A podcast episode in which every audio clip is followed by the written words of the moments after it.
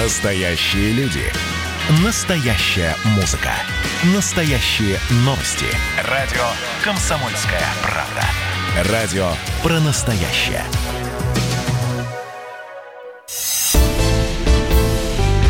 «Экономика» с Михаилом Делякиным. Итак, дорогие друзья, здравствуйте. Мне очень приятно с вами общаться. И мне очень приятно было слышать конец предыдущей передачи, где Игорь Рыбаков ввел новый термин «культура сохранятельства». По-моему, это очень правильно. Не охранительство, как у нас иногда говорят, когда подразумевается, что есть что охранять. Нет, культура сохранятельства, даже самосохранения – и э, я согласен с его выводом о том, что с этим надо кончать, потому что без этого не будет ничего. Мне кажется, это очень правильный взгляд на вещи. Ну, а у меня для вас вопрос. Вот в связи с последними событиями я все чаще слышу э, две э, позиции, которые с разных сторон звучат совершенно одинаково. С одной стороны, большое количество людей, которые, так сказать, выражают свое недовольство чем-то в нашем государстве, традиционно говорят, ну вы же сами их избирали. Вы же сами голосовали за Ельцина, вы же сами голосовали за Путина, вы же сами голосовали за Медведева, вы же сами голосовали за ядро. Чего вы хотите? И люди как-то когда-то, они достаточно долго, они как-то на это реагировали спокойно. А вот в последнее время я все чаще слышу ответ, а мы за это не голосовали. А вот мы за этих людей не голосовали. А мы не знаем, кто голосовал за этих людей. Вот пусть кто голосовал, тот и разбирается. А с другой стороны, со стороны, так сказать, правящей бюрократической тусовочки, тоже очень, очень, силь, очень силь, сильна позиция, что, ребята, а вот э, э, как бы голосуй, не голосуй, все равно ничего не получите, потому что мы пришли всерьез и надолго, это наша страна, а не ваша это прямо такими словами не говорится, но интонации и общий смысл предельно ясен. Что когда говорят, мы вас рождаться не просили, мы вам ничего не должны, а, мы вам уже всю помощь оказали, кто не заметил, тот дурак, это вот это вот. Ну, кто не заметил, тот дурак тоже не говорят, но смысл именно такой. Вот это вот и есть такая позиция. У меня к вам вопрос. А верите ли вы вообще в избирательную процедуру? Если быть более точным, верите ли вы в то, что вы избираете власть? Вот я хочу подчеркнуть, меня не интересует в данном случае э, представление ваше э, как бы об истине, о том, как есть на самом деле.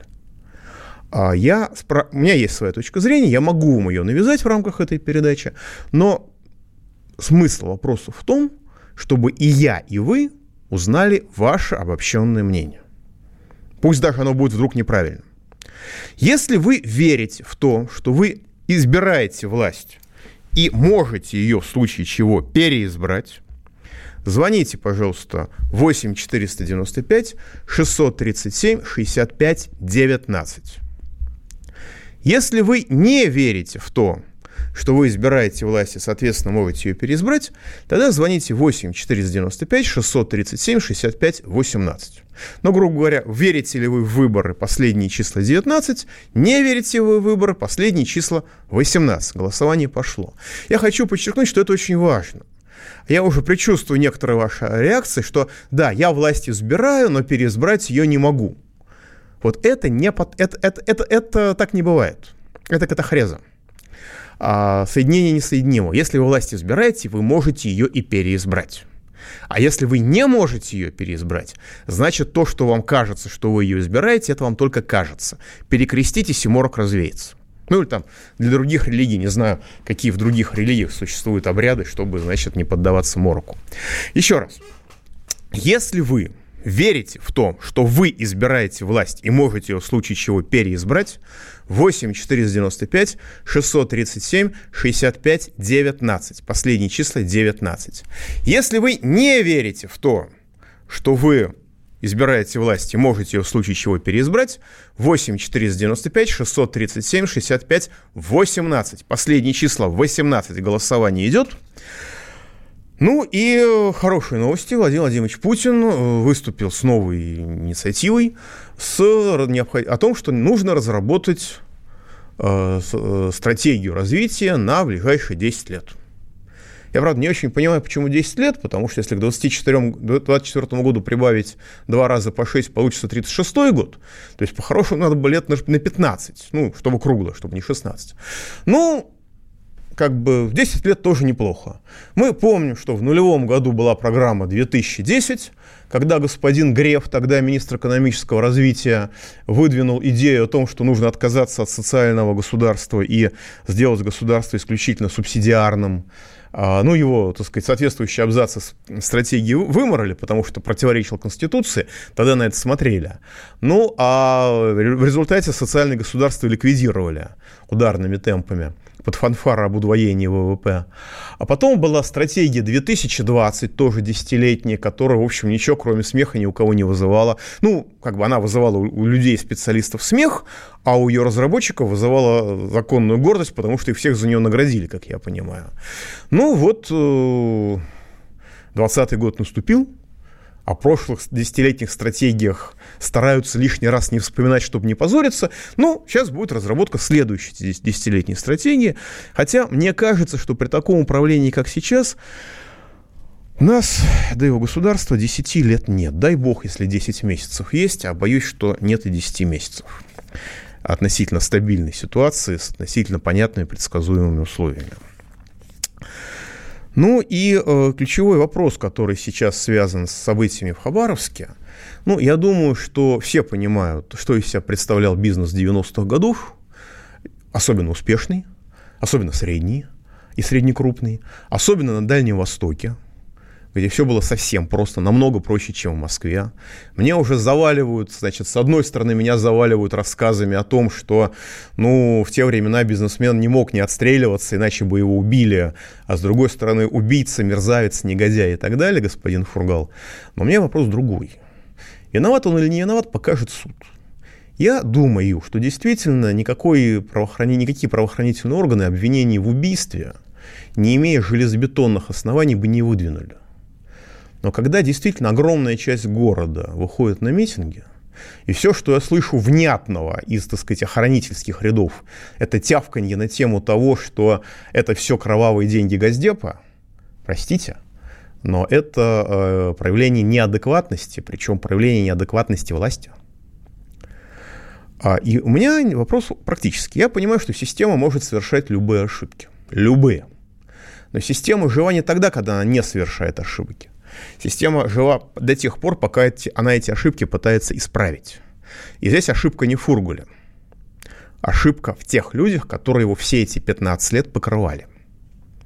Ведь обратите внимание, а действительно 15 лет назад совершено преступление. Добрую, больше половины времени из этого срока а, товарищ сначала депутат, а потом губернатор был на, самом верх, на самых верхах государственной власти.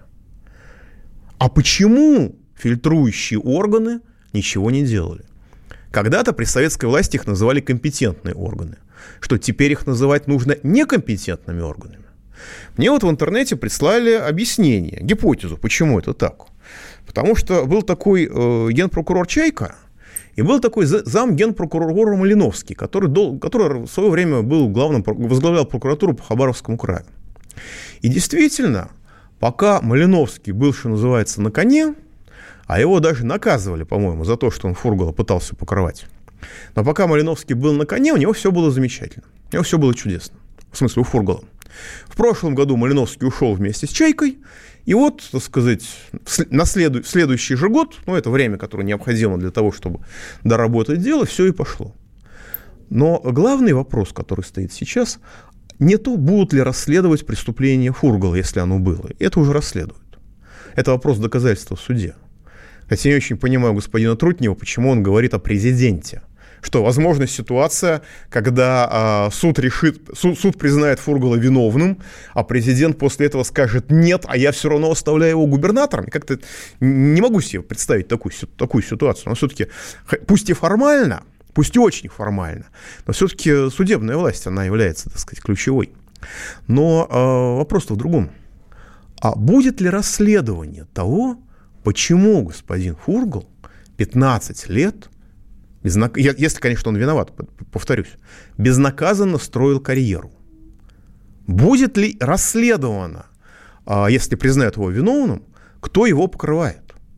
Это вопрос об ответственности государственных деятелей за преступления. У нас сплошь и рядом судьи выносят непро, неправосудные приговоры и, так сказать, прекрасно себя чувствуют. Вот сейчас за, закончилась только что эпопея судьи Хахалевой, знаменитой из Краснодарского края. Знаете, что с ней сделали? Ее досрочно лишили права судейских, э, судить граждан.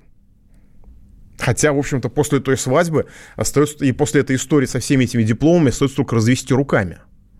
Да? Сколько таких судей, которые э, имеют дипломы вузов, которые в то время, если я правильно понимаю, не выдавали таких дипломов, нас сейчас судят. А в чем дело? А дело в том, что они абсолютно безнаказаны. И чиновники абсолютно безнаказаны. Все знают, следователь знает, что он может закопать невиновного человека. Он может по доносу наркомана, так сказать, человека посадить и гноить его почти сколько угодно. И все будет хорошо. Его никто никогда не накажет, этого следователя. Вот в чем проблема. В безнаказанности преступлений, которые совершают государственные деятели. Не фургалы, а те, кто их крышует. И если это не будет расследоваться, то следующий этап мы какого-нибудь такого найдут в правительстве, а потом, может, и повыше, чем в правительстве, найдут такого же. И мы будем дружно удивляться, ой, ну надо же, ну кто бы мог подумать, и будут скакать, и люди будут выходить на протесты, потому что в глазах людей убийца будет лучше, чем федеральная власть, которая безнаказанно крушует убийц. Вот в чем проблема, которая сейчас стоит. Это проблема делегитимизации власти как таковой которую я вижу в вашем голосовании очень четко, очень ярко. Пауза будет короткая, не переключайтесь. Экономика. Ну что вы за люди такие? Как вам не стыдно? Вам по 40 лет. Что у вас позади? Что в настоящем? Что впереди? Опомнитесь, пока не поздно. Вот вам мой совет. Ведущие нового утреннего шоу на радио «Комсомольская правда» уже совсем взрослые люди. Но ведут себя порой Особенно, когда собираются все вместе. Они обсуждают, советуют и хулиганят в прямом эфире. С понедельника по пятницу. Начинайте день вместе с программой «Взрослые люди». Ведущие Тутта Ларсон, Валентин Алфимов. Стартуем в 8 утра по московскому времени.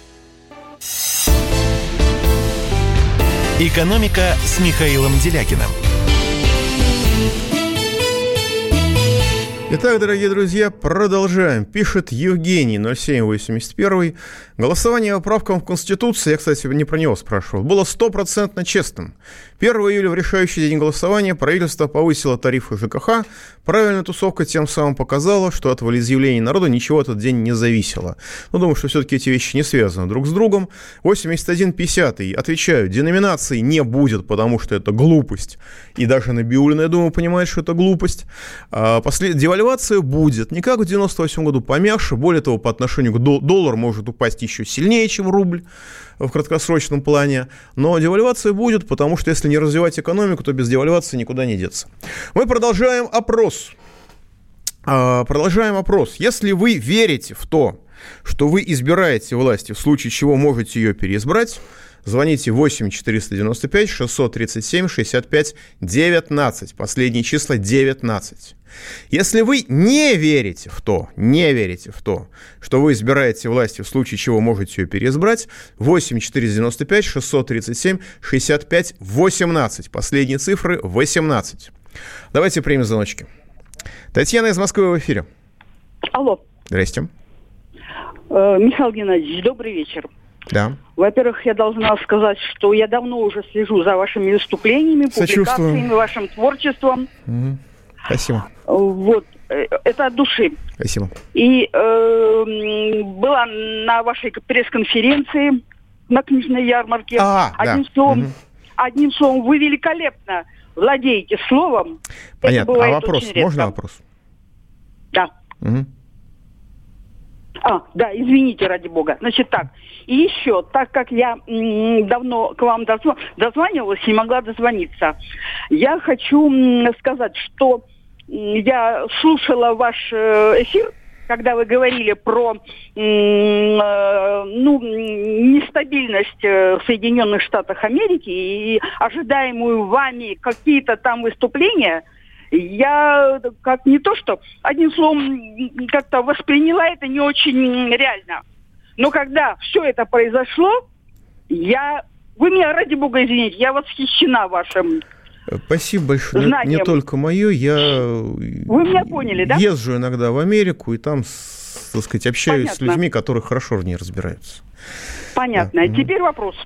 Угу. Михаил Геннадьевич, вот этот вот э, ужасный факт э, того, что Эрдоган сейчас э, э, фактически уничтожил нашу святыню христианскую, э, мне кажется, что это гораздо э, серьезнее, чем кажется на первый взгляд.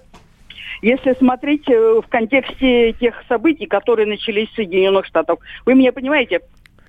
Да, понятно. Спасибо большое. Мне тоже это категорически не понравилось, но есть несколько уточнений.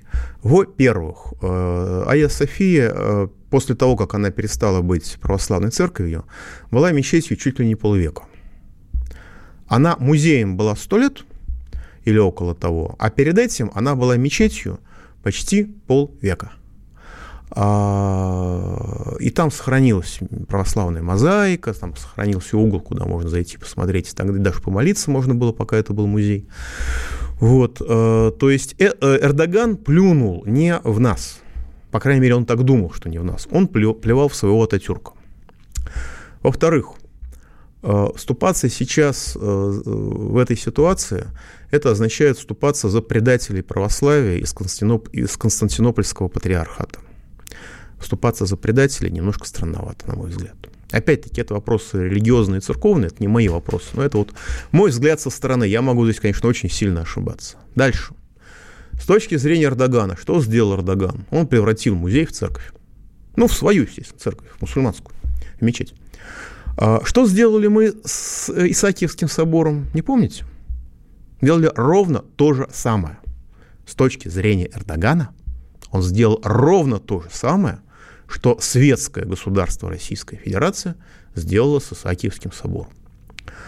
Вот. Э, и э, поэтому такая сдержанная реакция у нас, я думаю, все, в силу всех этих факторов. Ну и кроме того, некоторые думают, что Конституция действует, я в их числе. И, вообще-то говоря, с этой точки зрения Россия светское государство все-таки. И во внутрицерковные свары э, лезть не должна. А другое дело, что это, это теперь не музей, и вопрос, какой будет туда доступ, потому что есть мечети, в которые может войти не мусульманин, а есть мечети, скажем, большая мечеть Санкт-Петербурга, куда при советской власти не мусульманин мог войти, его даже туда всячески зазывали, но уже лет 10 как туда, так сказать, эм, формально мусульманин войти может, но моим друзьям, которые там живут, ни разу войти не удавалось. Им всегда говорили, что это закрыто, это не для вас. Так что вопрос доступа это друг, другая тема, и я думаю, что если бы у нас был эффективный МИД, то он бы сейчас с Эрдоганом провел переговоры, может и проводит, я не знаю, о том, чтобы можно было в определенном регламенте, естественно, соблюдение всех чувств верующих, и посещать в качестве туристов Айя Софию. Давайте примем еще звоночку. Николай из Московской области в эфире. Э, добрый день, уважаемый Михаил Геннадьевич. Э, да. Можно два коротких вопроса на одну тему, да. буквально полторы минуты. Президент сегодня в очередной раз заявил, что нашим приоритетом будет борьба с бедностью, которую обещано им ранее победить аж в 2024 году. За это время в СССР ликвидировали безграмотность, беспризорность, безработицу, начали индустриализацию. Вот. И на этом фоне, на, и на фоне растущих цен – странно звучат слова его пресс-секретаря Пескова. Мы помним о наших пенсионерах, а и проиндексируем их пенсии аж в следующем году. Видимо, ему неизвестна русская поговорка «дорога ложка к обеду». И тоже странно звучат СМИ заявления, что нужна финансовая помощь пострадавшим от э, коронабесия ресторанному и туристическому бизнесу. Может, вы слышали, какой процент населения при средней зарплате 23,5 тысячи рублей – и средней пенсии чуть больше МРОД питается у нас в ресторанах. И какой процент э, в стране даже сейчас, рвущийся из штанов в Турцию, где халява, все включено, у нас э, имеют загранпаспорта. Вопрос. Вот, вот, вот это вопрос и есть. Какой примерно процент имеет загранпаспорта? И, имеет общем... загранпаспорта чуть меньше четверти, где-то 23-22%. а, пользуются загранпаспортами порядка 17%. Правда, по-моему, статистика 2018 года, то есть, соответственно, э, сильно поменьше, но я думаю, что процентов 14 все-таки пользуются загранпаспортами. Что касается борьбы с бедностью, я надеюсь, что бедных не будут отстреливать, но результаты мы видим прямо на глазах. Только что было опубликовано исследование страховщиков, по которым доля граждан Российской Федерации с доходом 25 тысяч рублей и меньше, это примерно два, прожиточных, два официальных прожиточных минимума, то есть это примерно один реальный прожиточный минимум. Вот доля людей, которые имеют доходы прожиточный минимум меньше, то есть это нищие, это не бедные, это нищие а, выросла с 63,7% в феврале до более чем 72% в июне. В данном случае масштабы роста не такие страшные, могло быть и хуже, учитывая масштабы коронавируса. Но у нас в феврале месяце, в разгар стабильности, когда вроде все хорошо, более 63% людей, а, ну, 63, я не помню, 62,7, по-моему, 63,7, не помню. В общем, более 60% людей имели доходы ниже реального прожиточного минимума. Точка. Точка. Вот вся борьба с бедностью. И не надо вообще пытаться дискредитировать российское государство, а, цитируя высказывания его руководителей. Потому что оправдывать это, на мой взгляд, невозможно даже теоретически, и вы ставите всех в сложное положение. Давайте еще звоночек примем. Владислав из Москвы в эфире. А, здравствуйте, Михаил Геннадьевич. Ну, времени у нас мало до перерыва. Может быть, отложим на после новостей? Ваше право. Тогда, значит, я продолжаю. А если тут люди такие добросовестные, что отказываются от своих двух законных минут. Значит, э, дело в том, что у нас сейчас э, вот выступление в Хабаровске, да, конечно, команда Фургала остается у власти. Конечно, команда Фургала все это организовывала, это понятно. Конечно, люди в окружении Фургала понимают, что они, так сказать, э, может быть, и не сядут, но это если им сильно повезет. То есть им есть что терять, и они борются. Но нельзя вывести такое количество людей на улицу, исходя из, так сказать, просто властными инструментами. Так не бывает. Люди э, не выведутся, они пойдут, если, они, они, они, значительная часть людей вышла сами. То есть это люди, которые действительно считали сознательно или, или по эмоциям неосознанно, что убийца, уголовник в качестве руководителя заведомо лучше практически любого ставленника этой федеральной власти. Вот это вот сегодняшняя наша ситуация. Дело не в удаленности и специфике Хабаровского края, у соседнего Приморья удаленности специфика побольше. А дело в самой власти, которая, насколько можно судить, бесконечно лжет, бесконечно ворует, чего стоит кража у нас пяти лет жизни под прикрытием пенсионной реформы. И самое страшное, она все, все больше производит впечатление, не способное ни на что, кроме лжи, воровства и репрессий. Десакрализация идет на наших глазах и коронабесием, и фарсом вокруг поправок в Конституцию, которую эта же власть игнорирует, и отказом от реальной помощи жертвам ее же социально-экономической политики. Вот тут спрашивали про рестораны. Да, большинство граждан России не может зайти в, в ресторан, но в придорожное кафе может. Зато чиновники все могут зайти в ресторан. Поэтому кого я вижу, тем я и помогаю. А граждан Российской Федерации не все чиновники видят, судя по их поведению.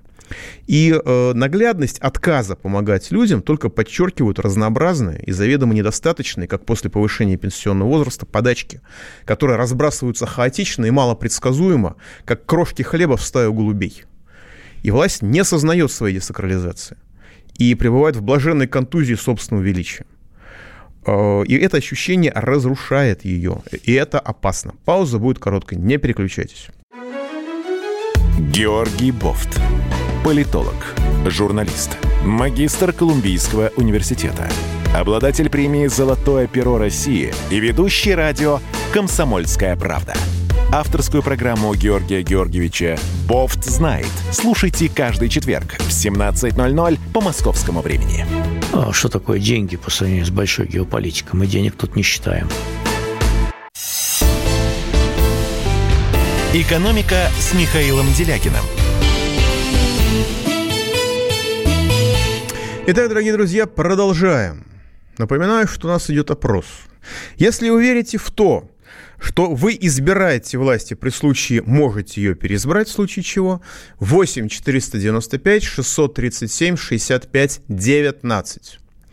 Если вы не верите в то, что вы избираете власть и при случае можете ее переизбрать, 8 495 637 65 18. Если вы верите, что избираете власть, последние числа 19. Если вы не верите в это, последние числа 18. Радио «Комсомольская правда». Возвращаясь к теме состояния нашей замечательной власти, вы правильно мне пишете, безусловно, никакой благостности внутри власти нет. Борьба среди рвущихся в допущенные к столу не затихает никогда. Конкуренция вещь абсолютная.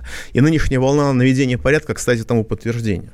Но речь не о внутренних разборках, а о самоощущении системы, которая лучше всего выражена в фильме «Брат 2». Классическая фраза «У меня все хорошо, у тебя плохо». И вот это ощущение является принципиальным отличием управляемой, манипулируемой, суверенной и прочих форм сувенирных демократий от традиционной демократии, которая, кто, к сожалению, во всем мире погибает. И когда государство освобождается от народа, оно неизбежно начинает оскорблять его просто, ну, просто простым игнорированием хотя бы. И классические примеры этого дают не только федеральные власти, но и мэрия Москвы. Ну, мэрия Москвы сделала невозможное, по-моему резко нарастила бюджет города. Это бюджетный подвиг. Превратила город в один из самых комфортных мегаполисов мира. Ну, разумеется, пока не пойдет дождь, потому что ливневая канализация, похоже, для московской мэрии остается непостижимой тайной, загадкой, и не нужно ей напоминать про это. Это то же самое, что там какому-нибудь, не знаю, жителю, коренному жителю Полинезии рассказывать про компьютер, рассказывать московской мэрии про ливневую канализацию. Но при этом, при этих успехах и транспортной революции, бесспорная революция. Московская мэрия смогла у значительной части москвичей воспитать прям-таки коренную ненависть к себе. Ну вот рассмотрим, как это, просто я хочу показать на одном примере, как это достигается. Таких примеров, вся Москва в этих примерах, но это вот не плитка, не благоустройство, которое стало уже синонимом коррупции, не четкая национальная политика, так, так что Казахстан отдыхает, даже не снайперски точно прокладывание юго-восточной хорды через радиоактивный могильник. Помимо Хорда в Москве вот строятся еще и ракады. Скажем, южная ракада по планам, которая разработана в начале 70-х годов, должна была пересекать юго-восточную хорду и уходить в туннель под пруды. Но туннель дорог. И поэтому решили, что южная ракада сольется с юго-восточной хордой в единую транспортную магистраль, в такой аналог МКАДа. Вот представьте себе, одна шестиполосная магистраль сливается с другой шестиполосной, и на, на выходе, когда они объединяются, получается опять 6 полос. То есть вот просто представьте, три полосы в одну сторону, три полосы в другую сторону. Такие две дороги сливаются, и э, они сливаются, э, и при этом не расширяются или расширяются в минимальной степени. То есть это означает вечная пробка. И когда жители окрестных городов указывают на эту очевидную ошибку, то они как будто говорят с пустотой. Все, что они слышат, это обещание, что прямо под их окнами пройдет новый МКАД. Старую МКАД в свое время при советской власти прокладывали на расстоянии километра от жилых дорог. Сейчас под сурдинку борьбы с излишним, прости господи, регулированием бизнеса часть критически значимых для жизни и здоровья людей градостроительных норм просто отменили. В результате, как оценивают архитекторы из местных жителей, расстояние новой трассы до жилых домов составит э, до 25 метров, ну там 25-45 метров что недопустимо, и это понятно, что это невозможно будет жить для всех, а власти Москвы говорят, ничего страшного, поставим вам шумозащитные экраны. Но они защищают только до пятого этажа, защищают не абсолютно и не защищают от выхлопных газов и копоти. А, при этом в том районе, где будет прокладываться по Кантемировской улице, там есть заметный перепад высот. Все это можно убрать под землю, и это будет, в общем-то, совсем недорого. Но это даже не рассматривается. Для современных урбанистов, похоже, само собой разумеется, что прокладка скоростной магистрали, которая как ножом разрезает жилой микрорайон по-живому, предельно затруднит использование и транспорта, потому что люди не смогут выезжать на, естественно, скоростную магистраль из своих дворов, а больше выезжать будет некуда. Там будет буквально два, два выезда там, на 5 или на 6 домов. Вот. Не смогут люди даже переходить по этой магистрали. Да, там, может быть, будут какие-то переходы подземные или надземные, а может и не будет и в любом случае их будет очень мало. И если посмотреть на карту, то возникает ощущение шизофрении, потому что рядом с этой южной ракадой идет пресловутая юго-восточная хорда. Раньше она шла в общем и целом по прямой. А сейчас ее изменили маршрут так, что она делает два разворота почти на 90 градусов каждый. То есть а вместо того, чтобы сделать ее прямой, ее делают сейчас углом. И она будет идти два поворота почти под прямым углом на, в общем-то, якобы скоростной магистрали. Представляете себе, едете вы по скоростной магистрали и разворот на 90 градусов.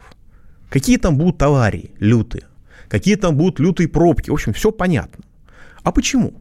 А потому что если юго-восточную хорду проложить так, как планировалось, по прямой, а не, так сказать, углом, то э, там она отрежет реновир, реновируемый район от парка Царицына. И, как я понимаю, стратегический замысел московской мэрии заключается в том, чтобы вдоль парка Царицына сейчас. Там железная дорога есть, но вдоль этой железной дороги поставить большие высоточки с прекрасным видом сверху на парк Царицына, а железная дорога где-то внизу, незначимая. А, заселить эти высоточки, продать, естественно, как за квартиры с видом. Ну и когда люди раскупят квартиры, тогда уже можно будет пускать им под окнами скоростную трассу, новый МКАД, они уже никуда не денутся, они уже заплатят деньги. Москвичи пытаются обращать внимание власти на разрушительность, а часто и простую глупость ее решений. Но в ситуации, когда даже одиночные пикеты рассматриваются как нарушение несуществующих в природе в кавычках карантинных мероприятий, прости господи, карантинных мероприятий нет, потому что карантин никто не объявлял. Карантин никто не объявлял, потому что эпидемии нету. Карантин можно вводить в случае эпидемии болезни. В случае эпидемии маразма карантин вводить нельзя.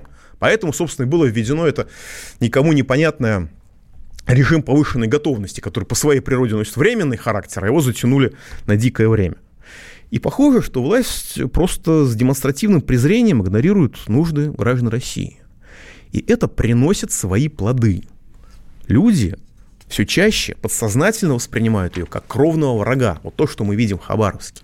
Безусловно, есть административный, так сказать, ресурс, с моей точки зрения, он есть, но большое количество людей – выступает просто против власти, даже допуская, что Фургал является убийц, убийцей. Значительная часть людей, которые считают Фургала убийцей, преступником, уголовником, считают, что убийца, преступник, уголовник лучше, чем российская государственная власть. Эта ситуация не на Украине. Эта ситуация не среди каких-то, так сказать, бородатеньких хипстеров в коротких штанишках в Москве непонятной, так сказать, принадлежности. Это ситуация в Хабаровском крае. Но реагировать на эту ситуацию и слышать этот звоночек в российском государстве, похоже, физически просто некому. Давайте примем звонки. Владислав из Москвы в эфире. Да. А, Михаил Геннадьевич, а, небольшая реплика и вопрос. Угу. Вы применили термин леги, легитимация э, власти. Делегитимация. А, делеги, ну, легитимация, угу. это, ну, Д, Д это угу. отрицание. Угу. А, это в переводе с латинского это законный. То есть тут нужно было бы говорить не о незаконности власти. Так Понятно, напрямую. я понял вопрос. Я понял да, вопрос. Да. Нет, это не вопрос, это не вопрос, это реплика. Так, а, а вопрос вот в чем заключается. Если вы помните, там был казус после, при подведении итогов э, референдума, когда Панфилова... Простите, у нас не было референдума, извините. Ну, вот Референдум это, да, это юридическая процедура, да, у нас так. было не очень понятно что. Да, голосование. Вот голосование по поправкам. Хорошо, mm-hmm. хорошо. А, был там казус, на него э, не обратил никто внимания. Это когда э, Э, журналист Лобков э, решил проверить на вшивость. Нет, на это систему. все обратили внимание, даже правоохранительные органы. Но у журналиста Лобкова, Лобкова, судя по всему, просто были хорошие знакомые в этой избирательной комиссии одной с ним политической ориентации. Потому что я заранее проводил, так сказать, эфиры и говорил, ребят, ну мне, скорее всего, не дадут, но, пожалуйста, вы попробуйте сделать так же. Мы просто проверим, сколько у нас голосов на самом деле. И э, вот ну, я знаю, ну, чуть больше двух десятков людей, которые в разных местах Москвы пытались это сделать. Вот из тех, кого я знаю, не удалось сделать никому. Мои знакомые, другие, которые, так сказать, в интернетах не распространялись, да, там кто-то на рынке садовод четыре раза голосовал и так далее. И это было.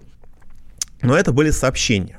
Вот те люди, которых я знаю сам, и вот э, люди, которые, так сказать, так сказать, по цепочке – вот голосов, проголосовать не удалось. Ну, правда, из нас никто не, не ездил на рынок садовод. Может быть, там проголосовать можно было бы и 50 раз при желании. Это я не знаю. И насчет делегитимации. Понимаете, термин, конечно, переводится с латинского, но у нас и демократия с латинского переводится тоже смешным образом.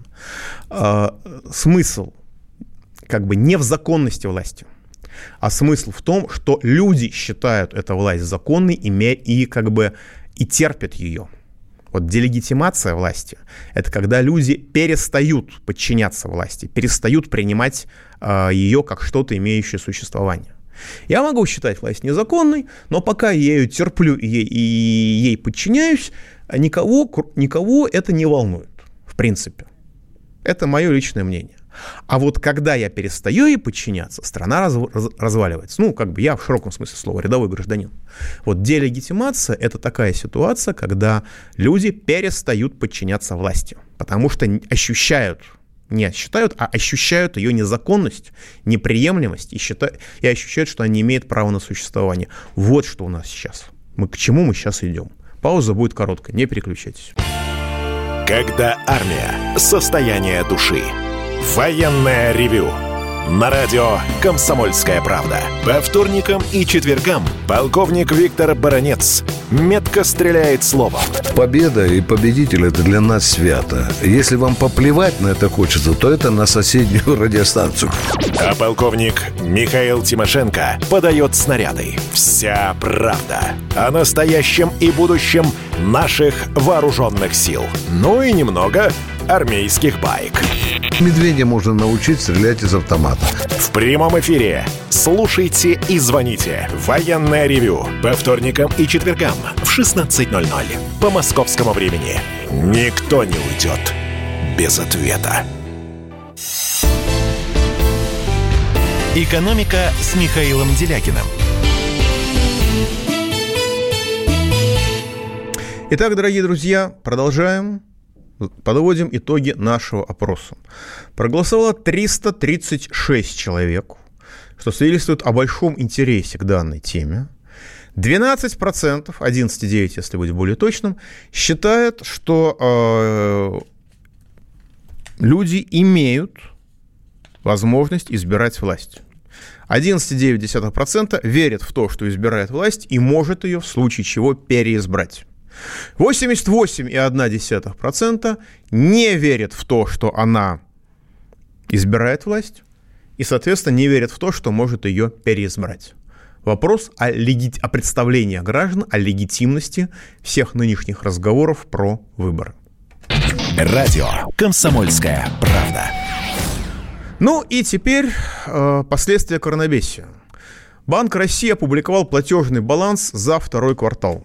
И из этого баланса следует, что коронабесие раздавило платежный баланс Российской Федерации, и при продолжении нынешней политики, а менять ее никто не будет, впереди валютный и политический, что самое неприятное, шок. Глобальная франшиза коронабесия, которая раздавила мировую экономику и замаскировала срыв человечества в глобальную депрессию, раздавила и наш с вами платежный баланс.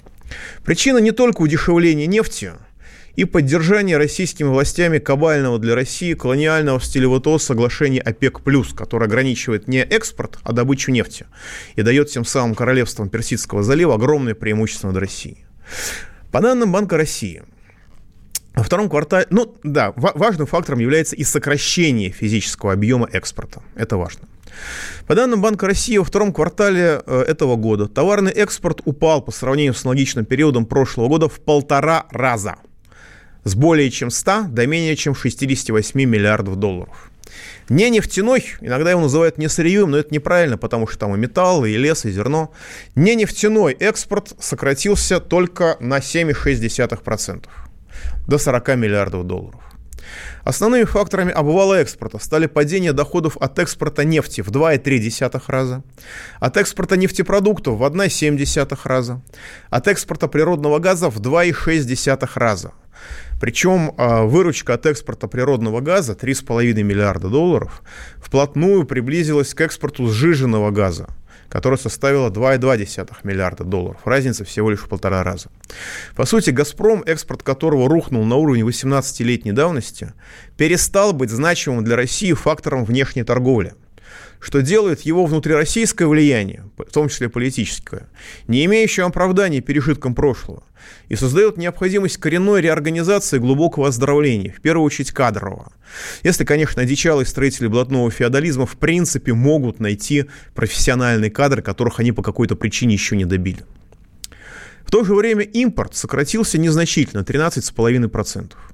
В результате положительное сальдо внешней торговли осталось положительным, но оно сократилось в 2,8 раза а, достигнув, упав до 14,3 миллиардов долларов, это минимум за 17 лет. Таким образом, произошло обнуление наряду с другими процессами внешней торговли России. А как максимум произошло обнуление всего официального бреда, бреда об энергетической сверхдержаве, потому что сверхдержава э, просто в силу понятия, в силу термина, в силу значения этого слова бывают только технологическими, а сырьевыми они в принципе быть не могут. Но настоящая катастрофа произошла с экспортом услуг.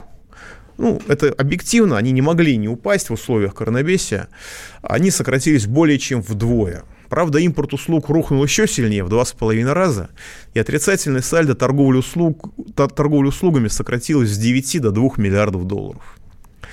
Основная часть чистого экспортного сальда в 14 с лишним миллиардов была съедена отрицательным балансом инвестиционных доходов то есть выводом из России своих доходов иностранными инвесторами, в кабалу которым отдают нас неутомимо разрушающую нашу страну и правящие нами либералы.